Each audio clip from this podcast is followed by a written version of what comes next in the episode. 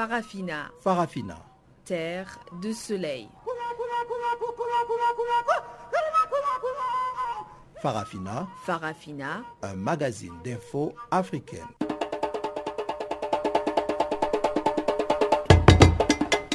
Présentation Pamela Kumba. Bonjour à tous et merci d'honorer ce rendez-vous avec Farafina. Teboro Mosweu est à la technique et voici les titres. Reprise du procès à la CPI de l'ex-chef de la LRA, l'Ougandais Dominique Ongwen. Dans cette édition, nous irons en République démocratique du Congo parler de la commémoration du 16e anniversaire de l'assassinat du président Laurent Désiré Kabila. Et le rideau est tombé sur le sommet France-Afrique qui se tenait à Bamako.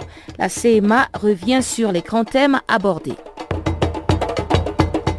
Et voilà, comme d'habitude, le bulletin des informations des Mars Magazine des actualités en français et Guillaume Cabissoso nous le présente.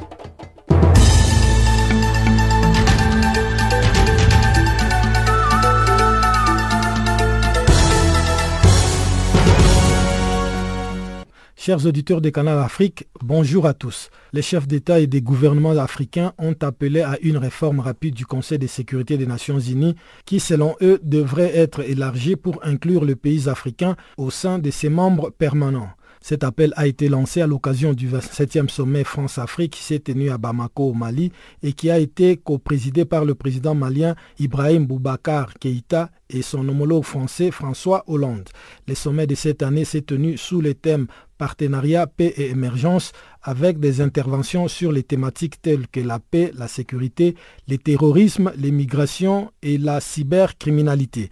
Selon une déclaration des chefs d'État africains publiée à l'issue de la rencontre, l'Afrique devrait être plus représentée au Conseil en vue de jouer un plus grand rôle dans la résolution des conflits à travers le monde. Aujourd'hui, sur les 54 États africains, seuls deux bénéficient des statuts de membres non permanents, à savoir l'Égypte et le Sénégal. La haute cour administrative égyptienne a confirmé lundi l'annulation de la rétrocession controversée par le Caire de deux îlots de la mer Rouge à l'Arabie saoudite. La plus grande juridiction égyptienne a en effet jugé que les îlots inhabités des tyrans et Sanafir étaient des territoires souverains égyptiens, contrairement à ce qu'affirmait le gouvernement en avril qui prévoyait les rétrocéder à Riyad. Cette décision avait immédiatement soulevé une vive controverse et déclenché des manifestations contre le régime du président Abdel Fattah al-Sisi. Cette décision risque de tendre davantage les relations entre Caire et Riyad qui se sont nettement refroidies ces derniers mois, notamment sur le dossier du conflit syrien. Traditionnel allié dans le géopolitique moyen-oriental, les deux capitales affichent leur divergence au risque de voir leur alliance exploser. La dernière en date remonte en octobre 2016 lors d'un vote à l'ONU sur une résolution russe au sujet de la Syrie. L'Arabie saoudite, farouchement opposée à la proposition du Kremlin, a voté contre, ce qui n'a pas empêché l'Égypte de voter pour. Un mois plus tard, Riyad avait surpris tout le monde en suspendant sa livraison de produits pétroliers au Caire. En Côte d'Ivoire, Grève des fonctionnaires et agents de l'État regroupés au sein de la plateforme nationale des organisations professionnelles du secteur public qui ont entamé lundi un arrêt de travail de cinq jours renouvelable sur toute l'étendue du territoire national. Le mouvement qui est largement suivi dans les secteurs de l'éducation et de la santé vise entre autres le retrait de la réforme de retraite, le paiement effectif et intégral des stocks des arriérés ainsi que l'intégration des agents journaliers du secteur public à la fonction publique. Des revendications qui avaient avait amené les fonctionnaires ivoiriens à débrayer une première fois du 8 au 10 novembre 2016 un, second arrêt de travail de 5 jours avait paralysé l'administration ivoirienne. Selon le président de la plateforme nationale, il s'agirait là d'une grève d'avertissement. À Abidjan et à Boaké, la majorité des établissements scolaires publics sont restés fermés alors que les élèves ont manifesté pour réclamer le retour des enseignants. Dans le secteur de la santé, de patients se sont vus refoulés de plusieurs centres hospitaliers où médecins et infirmiers ont déposé leurs blouses et bistouris pour observer les mots d'ordre de la plateforme. Les Soudan a prolongé dimanche de six mois le cessez-le-feu en vigueur depuis juin dans trois États du pays, dont les Darfour, théâtre d'un conflit armé entre rebelles et forces gouvernementales depuis 2003. Le cessez-le-feu avait été déjà prolongé par le président sud-soudanais de six mois également. Une mesure qui avait été décrétée unilatéralement en juin 2016 dans les trois régions où les combats entre forces gouvernementales et rebelles ont fait plus de 300 000 morts et 2,5 millions de déplacés depuis 2003 selon l'ONU. En reconnaissance des progrès accomplis par Khartoum, les États-Unis ont annoncé le 13 janvier dernier la levée partielle des sanctions économiques contre les Soudans. Les pays restent toutefois sur la liste américaine des États soutenant le terrorisme. Enfin, au Nigeria, Amnesty International a appelé lundi à la libération du chef du groupe chiite Mouvement islamique du Nigeria, emprisonné depuis un an et dont la justice a ordonné la libération, jugeant sa détention illégale. Une cour fédérale d'Abuja a jugé le 2 décembre que la détention des Zazaki et de plusieurs centaines de ses partisans était illégale et donné aux autorités un délai de 45 jours pour les libérer. En décembre 2015, trois jours de violence avaient opposé les forces de l'ordre aux partisans de l'UMN dans leur fief des Zaria dans l'état de Kaduna au nord. Selon des organisations de défense des droits de l'homme, ces violences avaient fait près de 350 morts parmi les militants chiites. Mais ces bilans restent toujours rejetés par l'armée nigérienne qui les conteste. Le responsable d'Amnesty International a suggéré que le maintien en détention des Azaki pouvait être une manière pour le gouvernement de dissimuler les crimes horribles commis par les membres des forces de sécurité Azaria en décembre 2015. Fin de ce bulletin d'information. Je vous laisse avec Pamela Kumba pour la suite de nos programmes.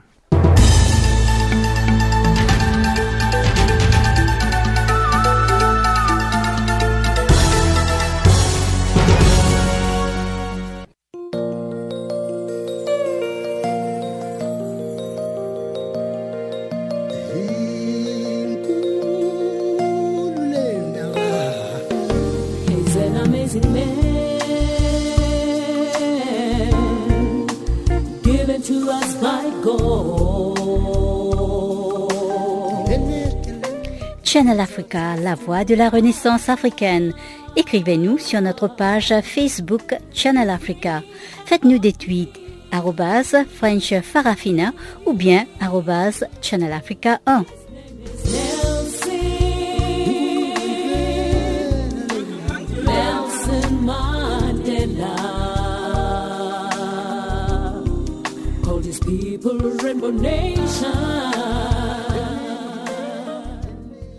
Commémoration ce lundi en République démocratique du Congo du 16e anniversaire de l'assassinat du président Laurent Désiré Kabila, père de l'actuel chef de l'État Joseph Kabila.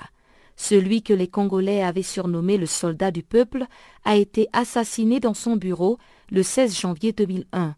Cet anniversaire intervient toujours à la veille de celui de l'assassinat du tout premier Premier ministre de ce pays, Patrice Emery Lumumba. Depuis Kinshasa, voici la correspondance de Jean-Noël Bamouézi. C'est justement chaque 16e jour du mois de janvier que les Congolais commémorent l'assassinat d'un président dont ils gardent encore de bons souvenirs, surtout pour avoir réussi à chasser du pouvoir le régime dictatorial de Joseph Désiré Mobutu.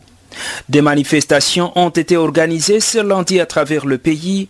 Les Congolais ont difficile à oublier cette voix de celui qu'ils appelaient affectueusement Mzé Laurent Désiré Kabila qui ne cessait de les inviter à se prendre en charge et à ne jamais trahir ce pays. Vous pouvez défendre vos droits fondamentaux lorsque une agression, même dirigée par l'extérieur, vous arrive, vous contraignent à vous défendre. Vous êtes un grand peuple, un peuple héroïque. C'est pas moi qui l'ai dit. Ce sont tous ces étrangers qui vous ont vu vous battre main nue contre des agresseurs armés payés par l'étranger. Je vous avoue que je vous fais un serment de fidélité et de demeurer intrépide face à toutes les intrigues jusqu'à ce que nous bâtissons notre prospérité nous-mêmes. Cette voix, on ne l'entend plus et on ne l'entendra plus jamais bien sûr, mais en tout cas les Congolais continuent de porter dans leur cœur celui qu'ils avaient surnommé le soldat du peuple. Certains d'entre eux ont accepté de partager avec nous leurs sentiments à propos des feux Mzé Laurent Désiré Kabila.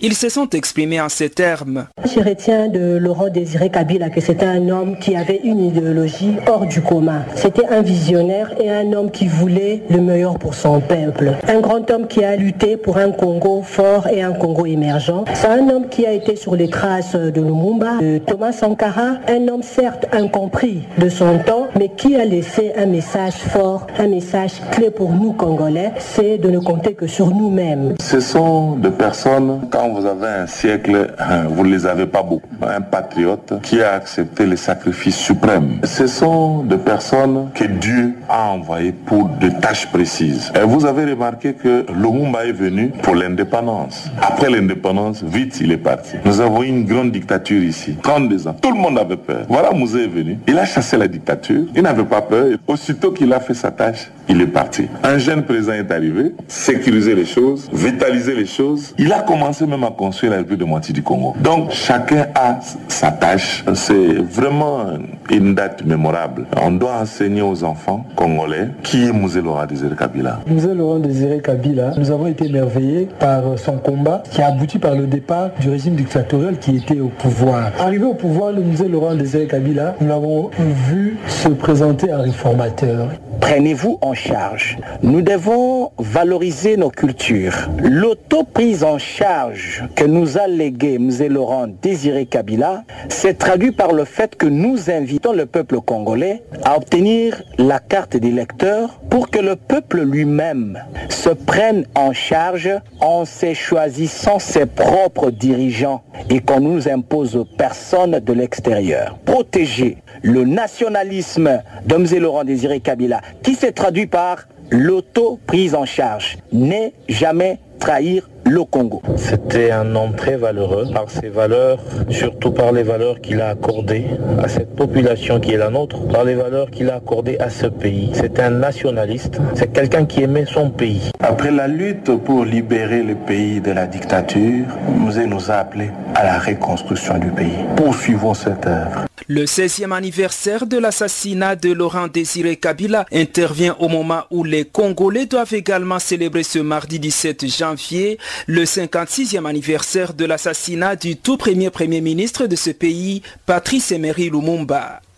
Channel Africa Kinshasa, Jean-Noël Bamouizé. Et on garde le cap en République démocratique du Congo, pays dans lequel les autorités ont affirmé qu'environ 200 ex-rebelles congolais du mouvement du 23 mars M23 ont envahi dimanche Ishasha, dans l'est du pays. Les rebelles du M23 seraient de retour après trois ans d'exil en Ouganda où ils s'étaient réfugiés. Des informations tout de suite démenties par l'Ouganda où sont censés être cantonnés ces ex-miliciens. Voici le dossier de Guillaume Cabissoso.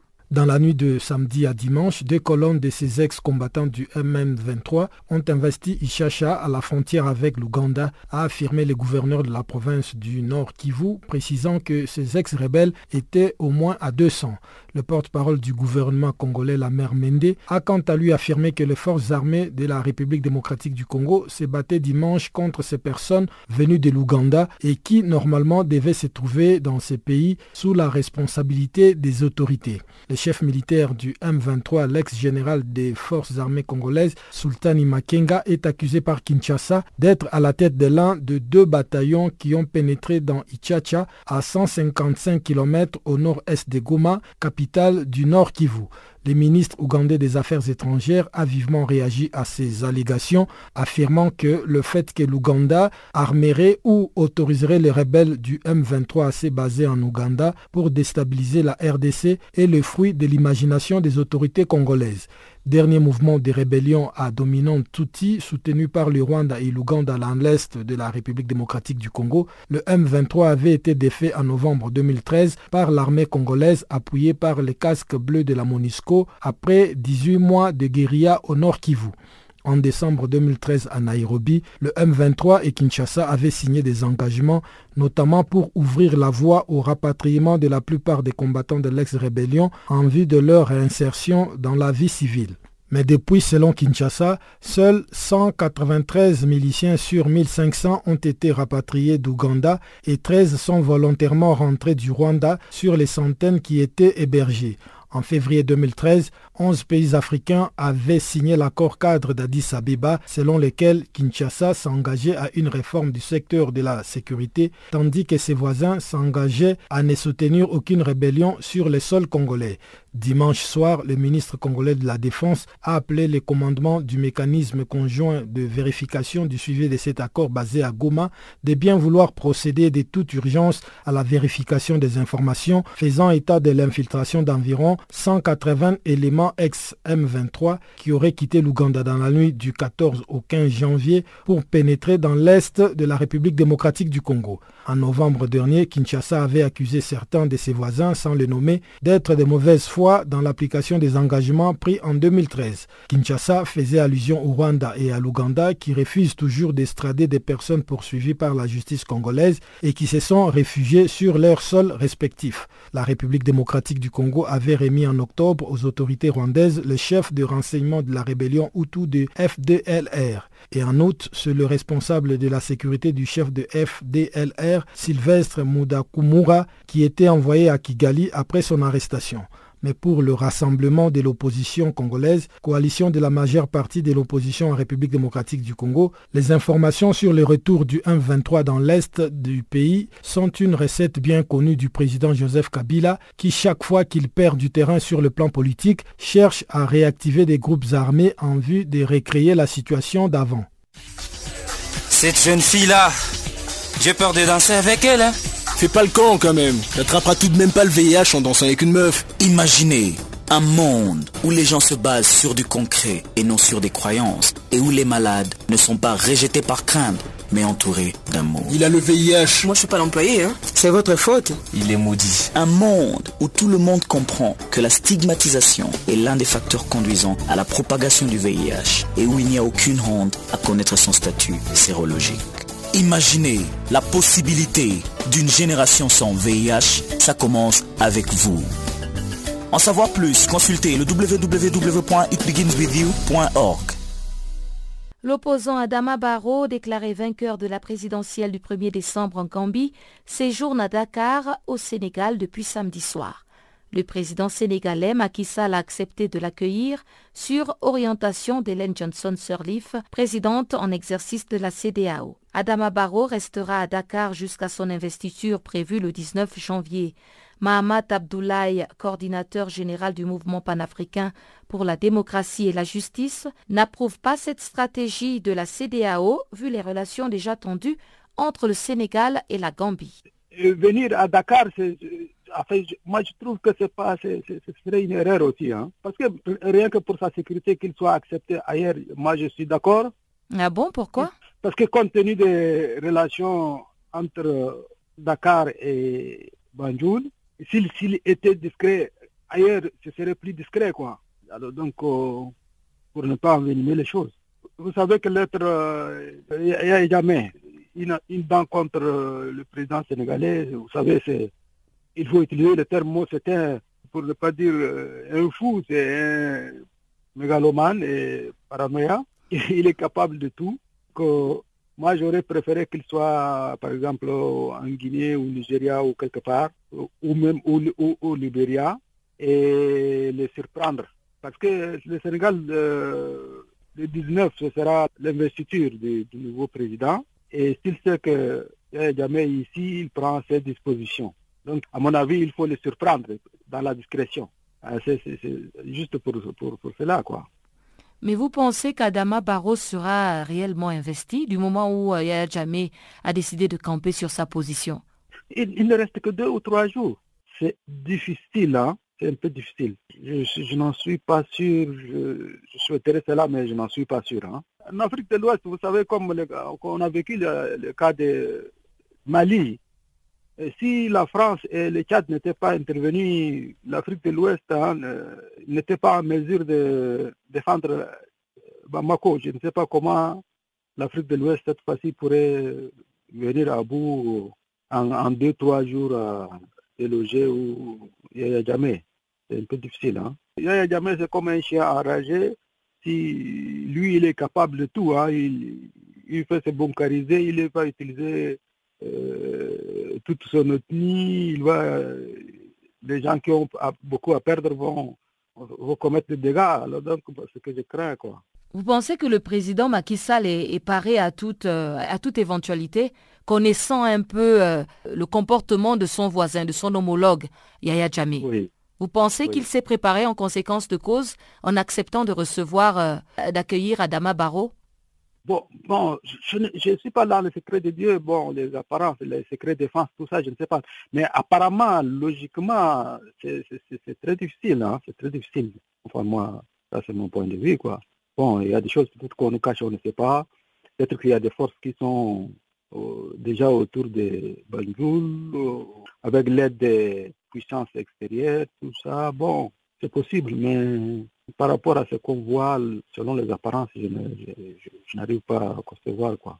Le secrétaire exécutif de, de, la CDAO, il a dit qu'ils sont prêts, il a, ils ont pris toutes les dispositions.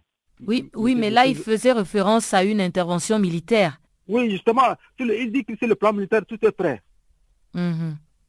Alors, donc, c'est pour, pour, dire que y a des choses qu'on nous cache, bon, on peut avoir des surprises, quoi. Adama Barrow a pris part au sommet France-Afrique de Bamako avant de rallier Dakar, la capitale sénégalaise. Le rideau est tombé dimanche sur le dit sommet et Mohamed Ag Ataï, chargé de la communication à la coalition des mouvements de l'Azawad, revient sur les questions pertinentes abordées à l'instar de la sécurité et du développement. Mohamed Ag Ataï déplore toutefois l'absence d'un réel débat sur les sujets politiques qui alimentent la création des nouveaux groupes armés. Plus de 10 000 hommes sont mobilisés pour la couverture sécuritaire, dont 700 pour la sécurité des autres personnalités, a indiqué le président du comité d'organisation, Abdullah Koulibaly. Pour François Hollande, il pourrait s'agir de son champ de signes sur les continents africains où le président français n'a pas prévu de revenir avant la fin de son mandat en mai 2017. Son message, les engagements pris au sommet de l'Élysée pour la paix et la sécurité en Afrique en décembre 2013 ont été tenus, qu'il s'agisse de la formation militaire, des programmes de développement ou de la participation de l'Afrique à la COP 21.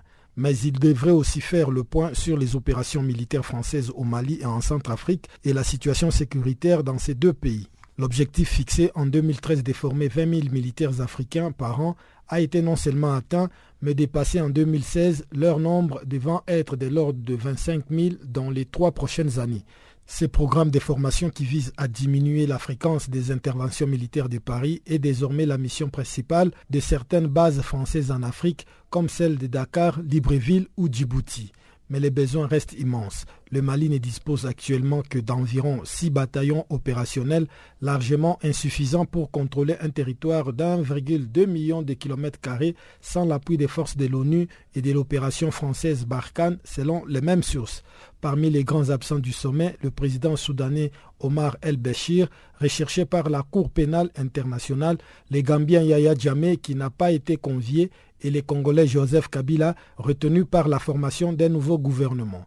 La question des migrants africains en Europe, source fréquente des tensions entre pays européens et africains, sera également à l'ordre du jour, mais il ne sera pas question de discuter d'éventuels accords de réadmission des migrants expulsés. Une polémique avait éclaté entre le Pays-Bas et le Mali en décembre après la publication par la diplomatie néerlandaise d'un communiqué saluant la conclusion lors d'une visite du ministre des Affaires étrangères des Pays-Bas d'un accord entre l'Union européenne et le Mali sur les retours des demandeurs d'asile refusés. Le Mali avait vigoureusement démenti, tandis que le Pays-Bas évoquait un accord de principe. L'Union européenne cherche à négocier avec plusieurs pays africains à forte émigration des accords de renforcement de la coopération économique en échange du rapatriement de leurs ressortissants.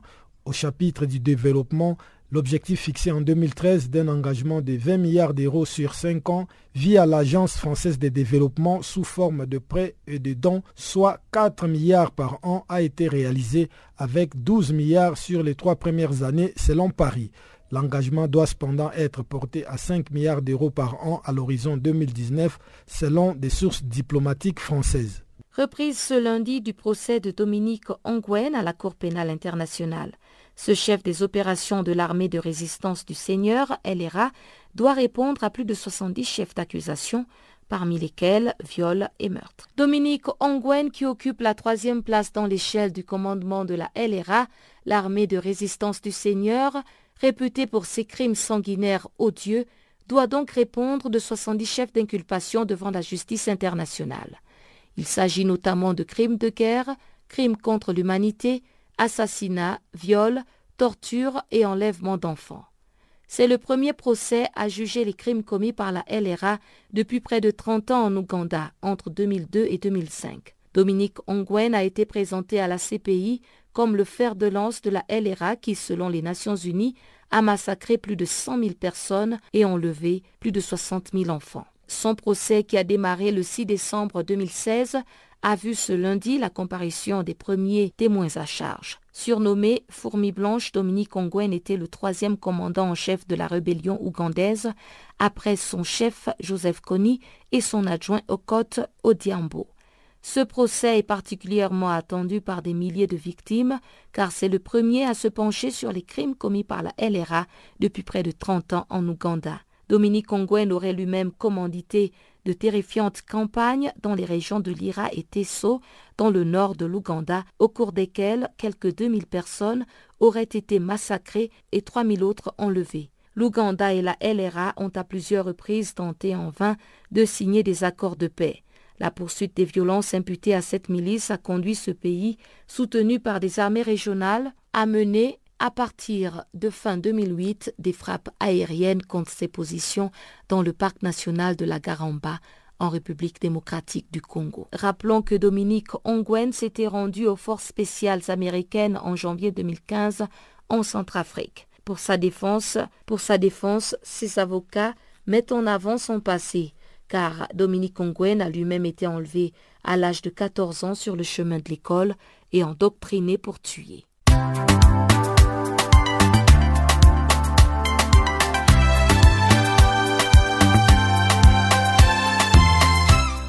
Farafina, Farafina.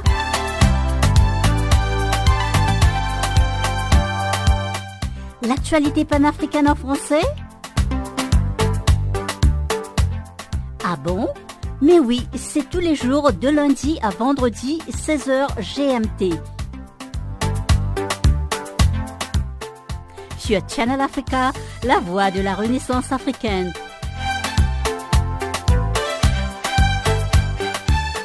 Et n'oubliez surtout pas de tweeter French Farafina.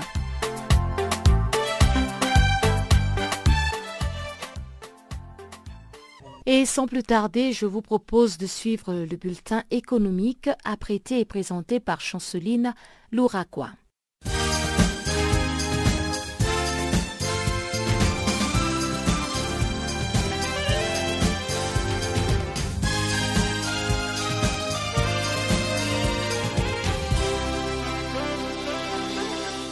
Bonjour, chers auditeurs de Channel Africa.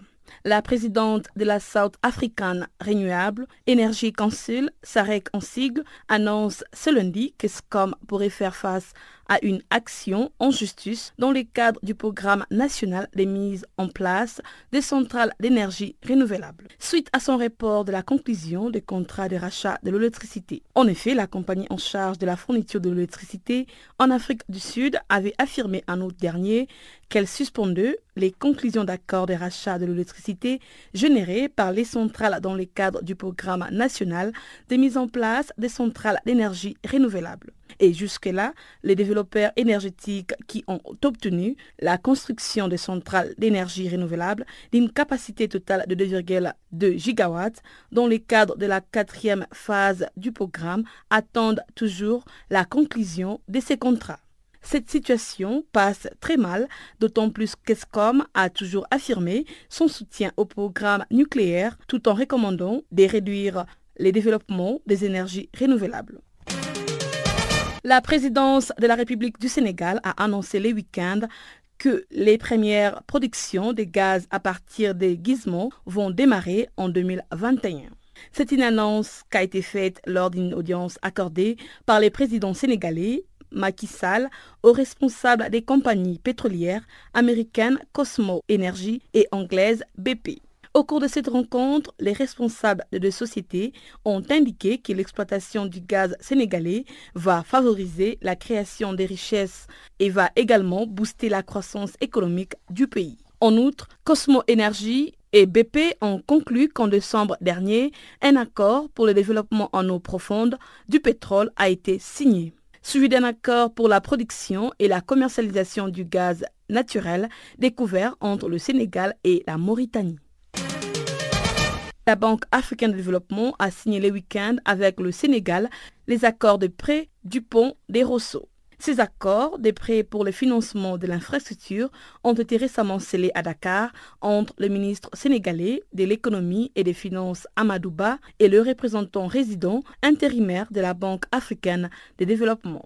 En tout, les travaux coûteront 57 milliards de francs CFA, soit 87,5 millions d'euros. La Banque africaine de développement apportera 41 millions d'euros sous forme de dons et de prêts. Et la Banque européenne d'investissement prêtera 22 millions d'euros, l'Union européenne 20 millions et les deux États apporteront les compléments, soit près de 4,5 millions d'euros.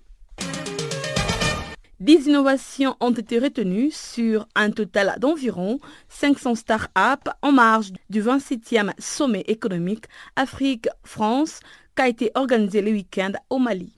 Il s'agit donc d'Internet Tumba, la plateforme des conseils et d'aide à la décision pour les agriculteurs fondée par les Gabonais des données Okala Osami. Citizen Document, une réponse médicale en ligne créée par le français Arthur André, le Camerounais Justed Mom et son aide par SMS à la santé infantile et maternelle. La solution innovante des financements de la santé en Côte d'Ivoire, l'IA. L'application de covoiturage ghanéen MoGo.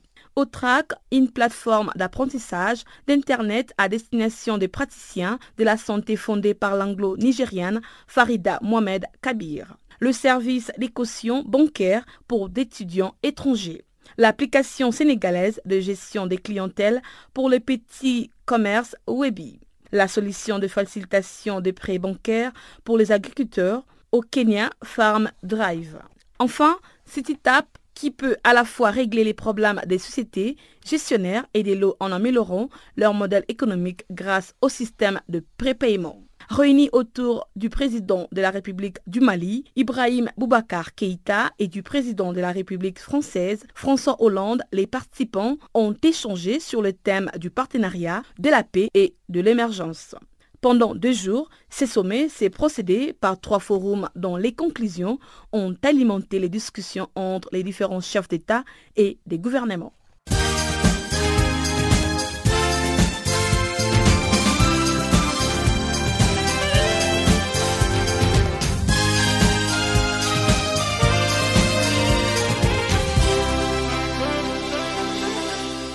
Au Cameroun, l'appel à une journée ville morte lancé par le consortium des syndicats anglophones a été fortement suivi ce lundi dans les régions du nord-ouest et du sud-ouest. Un mot d'ordre qui a été initié samedi après l'échec des négociations entre le comité interministériel et les syndicats anglophones jugés radicaux et extrémistes par les membres du gouvernement. État des lieux dans les villes de Bamenda et ses environs avec notre confrère Koum Léonard, interrogé au micro de Guillaume Cabissoso. Oui, euh, c'est bien effectif. Euh, depuis le matin, toutes les boutiques sont fermées, les taxis ne marchent pas, euh, les banques sont fermées et toute autre activité est vraiment paralysée. pour se déplacer, les gens se débrouillent en marchant à pied d'un bout de la ville à l'autre. Effectivement, les activités sont paralysées. Le consortium des syndicats anglophones avait lancé ces mots d'ordre à la fin de négociations qui ont échoué la semaine dernière entre ces syndicats et les gouvernements. Pourquoi ces négociations avaient-elles échoué? Oui, euh, avant, avant d'entrer euh, dans les discussions, les syndicalistes euh, des enseignants avaient demandé qu'on relâche tous ceux qui ont été arrêtés à Bamenda pendant euh, les événements euh, qui s'étaient passés à Bamenda il y a trois semaines. Ils ont été arrêtés et déployés à prison à Yaoundé. 22 d'entre eux ont été relâchés la semaine passée, mais les syndicalistes ont demandé qu'avant que tout se conclue ou, ne sais pas, pour qu'il y ait l'entente maintenant, il faut qu'on les relâche tous. Mais, mais, on parle aussi que ces consortiums des syndicats continuent à exiger un référendum qui va transformer le Cameroun en deux États fédérés. Oui, pour l'instant, euh, ils sont en train de parler sur ça, mais il faut aussi euh, dire que le, c'est ce qu'on appelle en anglais le terms of reference qui a été donné au, au comité ad hoc pour trancher sur l'affaire des, syndicalistes, euh, des, des, enseignants et les, les avocats n'ont pas ce, pouvoir à, discuter sur les affaires qui, qui touchent sur un référendum aux fédérations. Pour l'instant, ils sont en train d'exiger, mais je crois que si les, les, les, les enfants sont relâchés, ils vont entrer en négocia négociation et que euh, je crois que euh, le mot d'ordre pourra être levé. Parce que parlant, par, parlant des de, de, de, revendications sur le référendum et fédération, ce sont des, des choses qui touchent à la vie politique du pays. Donc, il est bien vrai, ils sont en train de demander cela, mais si ces enfants sont, sont, sont, sont relâchés, je suis sûr qu'il y aura euh, quelque chose au bout du même. Donc on peut comprendre que s'il y a eu échec de ces négociations entre les gouvernements et les consortiums des syndicats anglophones, c'est surtout sur cette question qui veut que le Cameroun soit transformé en un État fédéral. Oui, la plupart, disons que pour, pour établir les faits, hein, disons que les syndicalistes euh, des enseignants ont exigé du gouvernement certaines choses. Les syndicalistes euh, des avocats aussi ont exigé. Mais la plupart des gens qui vivent dans le nord-ouest et le sud-est ont rejoint ce mot d'ordre des, avocats et les, enseignants. Et pour l'instant, ils sont, tout le monde est en train d'exiger euh, le retour à deux États fédéraux pour que, je sais pas, pour eux, ils se disent que un État fédéral qui, comprend le sud-est et le nord-ouest va mieux protéger les intérêts des enseignants ou le sous-système anglais de l'éducation et puis euh, le common law. C'est pour cela qu'ils sont en train d'exiger le retour aux, aux deux, États fédéraux qui vont pas faire mourir le common law et la sous-section de l'éducation anglaise. Pour le moment, la ville de Bamenda est pratiquement paralysée par euh, cet appel à la ville morte euh, qu'avait lancé le consortium des syndicats anglophones. Pas seulement, pas seulement la ville de Bamenda, la ville de Boya est complètement paralysée. La ville de Kumba est complètement paralysée. Il y avait que certaines euh, boutiques qui étaient ouvertes à Limbe, mais la population est sortie et exigé qu'on ferme ces boutiques. Il y a même eu un coup de feu à, à Limbe aujourd'hui. Donc toutes les villes du nord-ouest, toutes les villes du sud-est, les villages sont paralysés.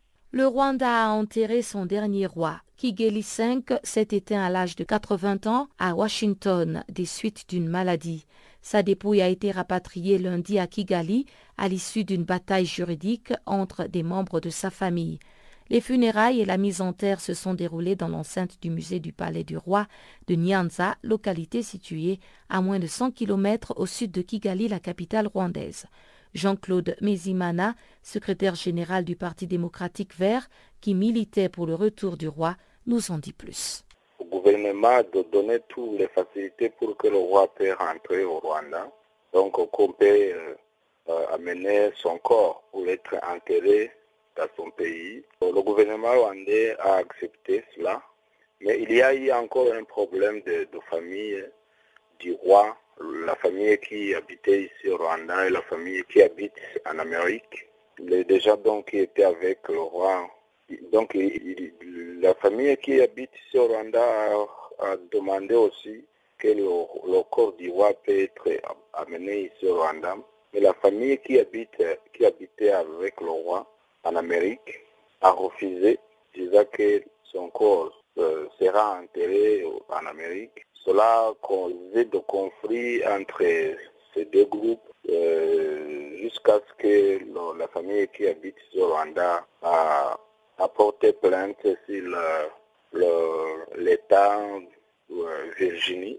Le résultat est que le, gouvernement de l'Amérique a donné la chance à la famille qui habite au Rwanda d'apporter le, corps du roi et d'enterrer le, le, corps du roi ici au Rwanda. Cela, donc, c'est déjà terminé. Hier, le corps du roi a été amené dans l'endroit de la province du sud, l'endroit qu'on appelle Nyanza, le district de Nyanza. C'est l'endroit où les rois, dans le palais des rois que, qui a existé ici au Rwanda. C'est là où on a enterré son corps. Euh, c'est l'endroit encore où le roi Dahigwa a été enterré ainsi que la princesse Ichanda a été enterrée. Alors maintenant que le roi a été enterré, euh, qui va prendre la relève? C'est le conflit qui est dans le média parce que, euh, premièrement, la cause qui a fait que la famille qui habitait avec le roi en Amérique a refusé d'apporter son corps du roi au Rwanda. Donc la famille avait une idée de, de proclamer le successeur du roi, celui qui, qui est le roi, euh, dans la culture rwandaise. Donc euh, on entend qu'on ne peut pas enterrer le roi sans toutefois proclamer le successeur. C'est cela qu'il voulait.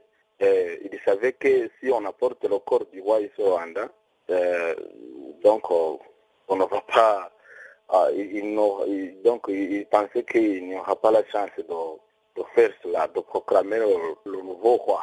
C'est là, là, où maintenant, après avoir échoué, on entend dans les médias que la famille du roi qui habite en Amérique ont déjà proclamé le successeur du roi. la famille qui habite ici, donc n'a pas accepté ça. La famille qui habite ici disent que nous ne sommes pas dans la période du roi. Donc c'est le, le, roi, le roi qui était connu est mort. Il n'y aura pas encore un autre roi. Alors donc euh, le trône du roi Kigali V va rester vacant jusqu'à ce que les deux familles s'accordent.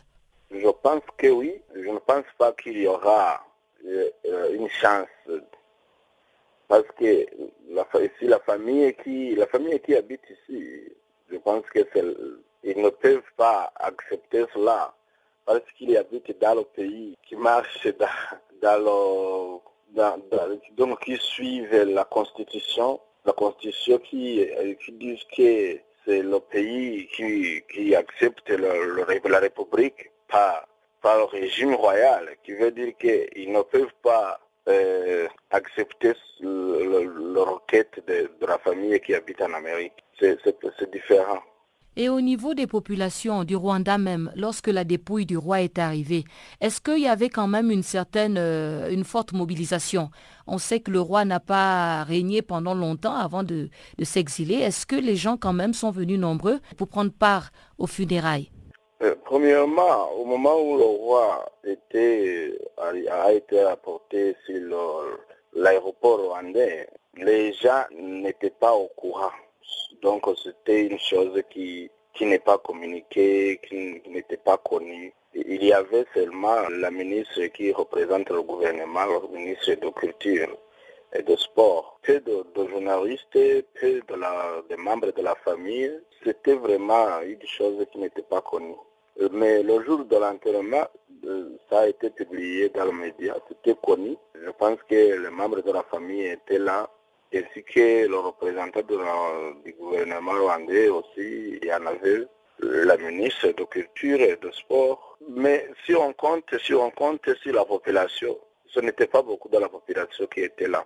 Au Niger, les acteurs humanitaires et le gouvernement sollicitent 271 millions de dollars pour répondre aux besoins humanitaires en 2017. L'annonce a été faite ce lundi au lancement du plan de réponse humanitaire présidé par le Premier ministre. Précision avec notre correspondant à Niamey, Abdul Razak Idrissa.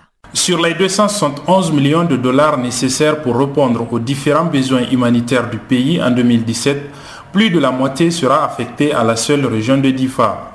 Fodé Ndiaye est le représentant résident du PNUD et coordonnateur humanitaire des Nations Unies pour le Niger. Nous pensons que la communauté internationale doit se mobiliser pour euh, ce pays, particulièrement aussi pour la région de, de Difa où nous aurons besoin de 140 millions de dollars inclus dans les 271 millions et où il y a des frémissements de retour euh, à la normale, des frémissements de post-conflit, des frémissements de renforcement euh, et de développement de la paix, il nous faut accompagner tout ce processus. Au niveau des élus locaux de DIFA, cette annonce suscite beaucoup d'espoir selon le président du conseil régional, Meirou Malam Ligari. L'espoir que nous nourrissons, déjà nous savons que par les premières mobilisations, la région de Difa a été bien servie. Tous les humanitaires euh, se sont occupés de la région de Difa et nous fondons l'espoir surtout pour les activités qui sont à caractère de relèvement, un relèvement rapide des populations pour passer au développement. C'est surtout ça notre grand espoir. Il faut que nous nous retournons véritablement vers le développement parce que vous savez, eh, ce terrorisme n'a de terreau que dans la pauvreté. Et c'est pourquoi, effectivement, plus nous activons sur le développement, plus nous avons beaucoup de chances à les éradiquer. Comment tous ces fonds vont être mobilisés, sachant qu'en 2016, déjà, c'est juste un peu plus de la moitié de ce qui a été prévu que les acteurs humanitaires ont reçu des donateurs Réponse de. Il est important que la communauté euh, humanitaire sache que no one should not be left behind. Il ne faut laisser personne de côté. Il faut euh, appuyer toutes ces populations vulnérables. Nous y prendrons d'abord un, le premier point c'est cela, c'est-à-dire que le chef du gouvernement lance officiellement ce plan de réponse humanitaire en appel euh, à la communauté internationale. Et nous avons reçu déjà dans la salle des réponses très positives. Euh, l'ambassadeur de l'Union européenne, l'ambassadeur des États-Unis ont donné des signaux très forts montrant clairement que la communauté internationale pense que c'est un bon plan, euh, les besoins sont justifiés et qu'il est nécessaire et important de mobiliser ces ressources. Nous continuerons ce plaidoyer, pas seulement au niveau du Niger, mais au niveau des différentes capitales où nous allons nous rendre, au niveau aussi de New York, où nous-mêmes, en tant que Nations Unies, nous avons commencé à mettre la main à la poche. Abdullah Razak Idrissa à Niamey pour Channel Africa.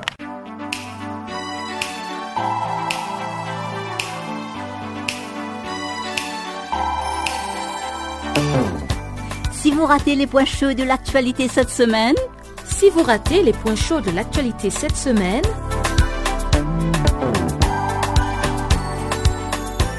eh bien, sans plus tarder, suivez la revue des actualités de la semaine sur Channel Africa, la voix de la Renaissance africaine.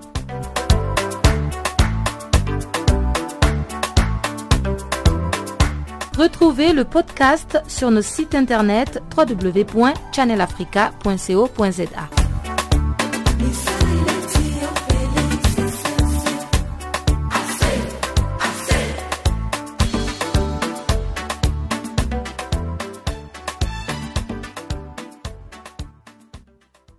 Et avant de nous quitter, place maintenant au sport.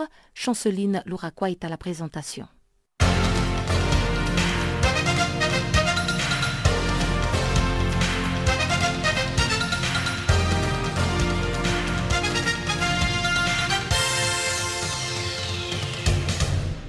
Chers auditeurs de Channel Africa, bonjour.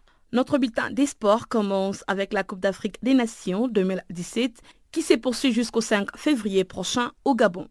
La Côte d'Ivoire jouera ce lundi contre le Togo et la République démocratique du Congo s'opposera au Maroc pour les comptes du groupe C à OIM. La cérémonie d'ouverture de la 31e édition de la Coupe d'Afrique des Nations a eu lieu le week-end au Stade de l'Amitié à Libreville. La première journée du groupe A, Cannes 2017, a connu deux matchs nuls. Les quatre équipes, à savoir les Gabon, la Guinée-Bissau, le Cameroun et les Burkina Faso, se retrouvent à égalité. Les matchs d'ouverture opposant les Gabon, pays organisateur, à la Guinée-Bissau, s'est soldé par un match nul, un but partout au stade de l'amitié d'Angoundje à Libreville. Après une première mi-temps équilibrée, les Panternes du Gabon ont ouvert les scores à la 50e minute. Ensuite, Aubameyang reprendra au second poteau un ballon dégagé par les portiers Bissau guinéens après une frappe de Denis Bouanga sur les scores de 1 but à 0. Et dans les temps additionnels, les Guinéens ont égalisé sur une tête de Marino Soar. De l'autre part, les Lions indoptables du Cameroun et les étalons du Burkina Faso ont fait un match nul, un but partout en cette première journée de la Coupe d'Afrique des Nations 2017 pour les comptes du groupe A. Juste en ouverture, les étalons ont eu une bonne entame du match face aux Lions indoptables. À la 34e minute, l'international camerounais Benjamin Mukanjo a ouvert les scores sur un coup de front. Dans une rencontre équilibrée, les étalons du Burkina Faso reviendront au score en seconde période sur une action issue d'un coup de pied arrêté des Diawara à la 74e minute, repoussé par les gardiens Ondoa qui répondra de la tête d'Ayo pour l'égalisation. Pour sa part, le Sénégal a battu la Tunisie les dimanches à Franceville sur les scores de 2 buts à 0 dans les cadres de la seconde rencontre de la première journée du groupe B de la Coupe d'Afrique des Nations 2017. Après que plutôt l'Algérie et les Zimbabwe se soient quittés sur 2 buts à 2 partout. Avec un doublé de la star algérien Riyad Mahrez, les Lions de la Teranga ont fait le plus dur en marquant leur debut victorieux en première mi-temps avant de subir une totale domination tunisienne en seconde. À la dixième minute, le Sénégalais Sadio Mané a ouvert les scores en marquant sur un penalty. Et à la 30e minute, Karamboj marque le deuxième but et met le Sénégal à l'abri. Puis en deuxième période, la Tunisie augmente la pression sur le Sénégal sans marquer. Les Lions de la Teranga prennent ainsi la tête du groupe B et mettent fin à une série de six matchs sans victoire face à la Tunisie. À noter que le 19 janvier prochain, le Sénégal affrontera le Zimbabwe quand l'Algérie fera face à la Tunisie pour la seconde journée du groupe B. Voici le reste des programmes. Le 18 janvier prochain, le Gabon va jouer contre le Burkina Faso et le Cameroun va s'opposer à la Guinée-Bissau. La Côte d'Ivoire s'opposera à la République démocratique du Congo le 20 janvier 2017 et le Maroc jouera contre les Togo pour les comptes du groupe C à OIM.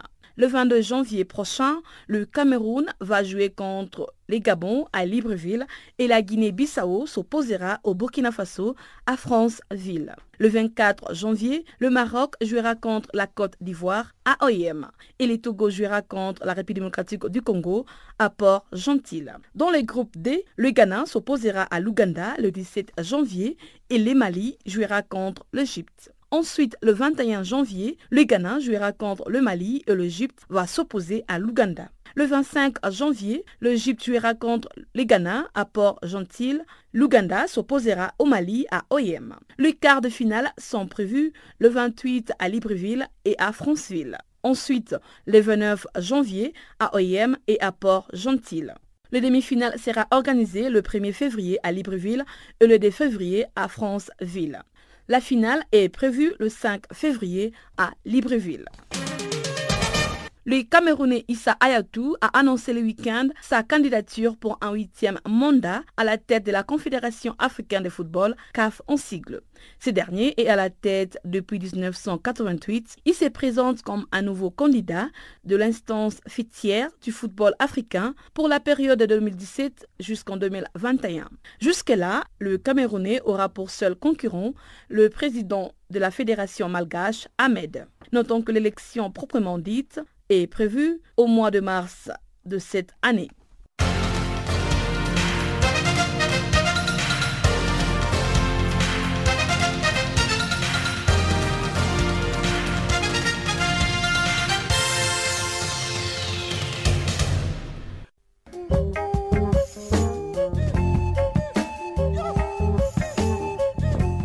Chers auditeurs, nous sommes arrivés à la fin de ce magazine des actualités en français sur Channel Africa, la voix de la renaissance africaine.